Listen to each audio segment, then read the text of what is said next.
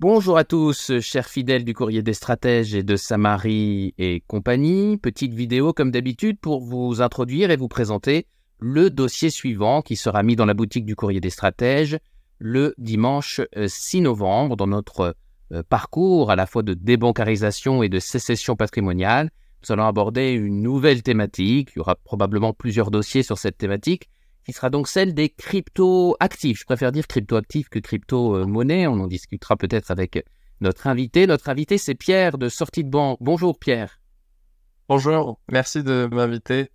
Voilà. Alors, euh, première petite question. Je, viens de dire Pierre de Sortie de Banque. Qu'est-ce que c'est Sortie de Banque comme, euh, comme collectif? Alors, bonjour tout le monde. Euh, je garde ces lunettes pour un minimum d'anonymat, même si, voilà, il n'y a pas de, gravité. Euh, c'est donc le collectif Sortie de Banque euh, que je représente. On est un groupe de citoyens à partisans. Et notre but, c'est d'expliquer aux gens de manière très claire et en évitant un maximum d'embûches comment on réussit à euh, découvrir le monde crypto-actif et comment on peut utiliser cette technologie à notre avantage sans tomber dans plein d'erreurs que nous-mêmes avons fait puisqu'on a cette expérience de plusieurs années dans les crypto-monnaies. Alors, par crypto-monnaie, crypto-actif ou crypto tout court, finalement, de quoi parle-t-on? Alors, on le dira évidemment dans ce dossier d'une quinzaine de pages que nous sommes en train de, constituer, mais finalement, de, quoi on parle quand on dit les cryptos? Alors, dans les cryptos, il y a, beaucoup de choses. Si je le découpe en quatre grandes catégories, euh, il faut savoir que les, crypto-monnaies, ou les crypto-projets, on va dire, euh, il y en a euh, des milliers, entre 2000, 10 000 si vous voulez. 95% euh, n'ira nulle part parce que c'est des petits projets qui trouveront pas leur marché. En, en termes de business, ils trouveront pas forcément leur marché. Euh, beaucoup de projets sont déjà très très gros, euh, dépassent les milliards de valorisation. Et dans ces projets-là, on va dire qu'on peut un petit peu considérer, il y a trois grandes parties. Pour moi, ce sont les projets qui sont tenus par des compagnies privées, des entreprises. Donc il y a un, CEO, un chef, euh, un siège social. Enfin, vraiment, c'est une organisation comme une entreprise. Euh, et ensuite, il y a euh, des cryptos publics, c'est-à-dire comme Bitcoin. Donc, vous avez forcément entendu parler de Bitcoin, qui n'a pas de chef, qui n'a pas de siège social. Ce sont des citoyens, des développeurs qui développent ça. Et puis des cryptos un peu dans le style de Bitcoin, mais qui vont être dédiés à l'anonymat et à la, la, résistance à la censure, on va dire. Donc ça fait quatre grandes parties. Et donc, il faut savoir que euh, donc nous, sortie de banque, on s'intéresse à ce qui permet de protéger les citoyens et qui permet d'avoir le maximum de résilience vis-à-vis des censures qui pourront venir euh, des différents États. Et donc, euh, évidemment, on va considérer donc les cryptos qui ne sont pas tenus par un chef ni par une, une, entreprise, puisque celle-ci peut faire faillite, ou bien tout simplement on peut lui mettre la pression qu'elle rentre dans certaines règles. Voilà. Donc nous, on est sur d'autres sur tout ce qui est euh, sans chef, finalement, sans, sans être pensante. Euh.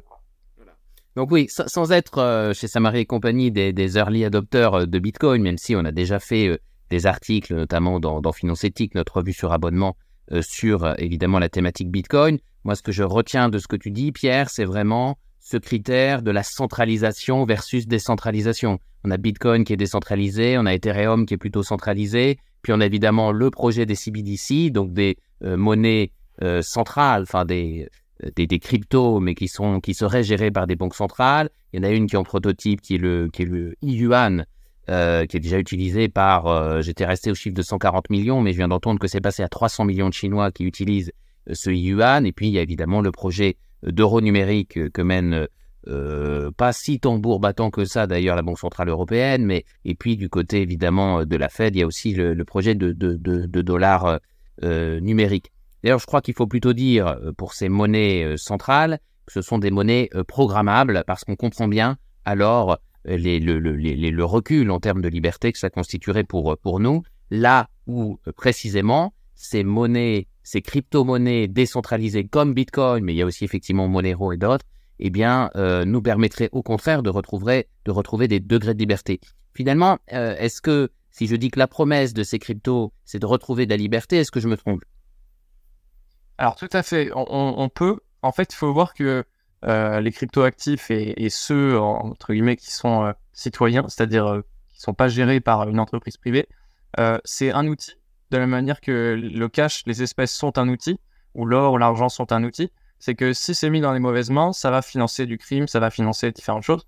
Par contre, si nous, citoyens de bonne volonté, euh, qui voulons de la souveraineté, euh, soit personnelle, soit collective, euh, nous Français, eh bien, si on prend bien en main cet outil sans tomber dans toutes les embûches, parce qu'il y en a plein, eh bien, là, on a effectivement un très gros outil de, liberté, un très, très gros potentiel de, liberté. Donc, il faut savoir bien l'utiliser et pas tomber dans les embûches. Donc, c'est pour ça que nous, on, on explique un peu tout ça et on est encore une fois tombé dans tous ces travers avant pour éviter de, le refaire. Donc euh, l'exemple de, Bitcoin, pourquoi euh, c'est un, très bon outil libertaire, c'est que euh, les serveurs qui calculent le Bitcoin sont répartis dans le monde entier. Alors il y en a beaucoup en Occident, mais, mais ils sont répartis partout. Donc c'est-à-dire qu'un seul État qui déciderait d'interdire complètement, quitte à aller en prison, la crypto, il ne pourrait pas de toute façon arrêter puisqu'il faudrait arrêter tous les serveurs du monde. Et c'est valable pour donc, Bitcoin, pour Monero, il y en a d'autres. Euh, parfois, ils se comptent même sur les doigts de la main parce que beaucoup sont, sont contrôlés. Mais... Et donc, voilà, c'est le fait de, de, Un État ne peut plus arrêter. Un groupement d'États peut faire pression, mais euh, jamais aujourd'hui on ne pourra arrêter. C'est comme un virus en fait. Aujourd'hui, le, Covid, c'est pareil. C'est-à-dire qu'ils ont voulu faire du zéro Covid. Le Covid est sur la Terre maintenant. Bon, voilà. Euh, il y a des moments où ça pousse, mais il sera toujours là. Donc, la crypto, c'est un peu pareil finalement.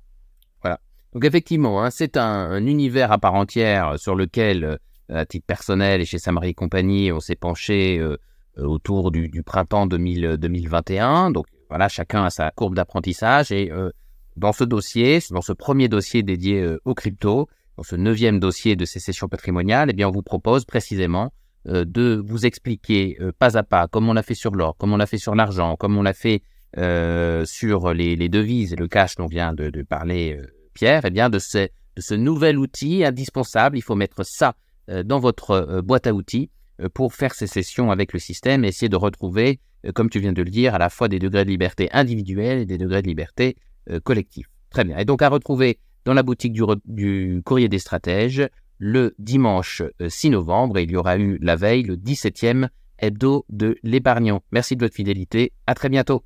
Merci Pierre. Merci à vous.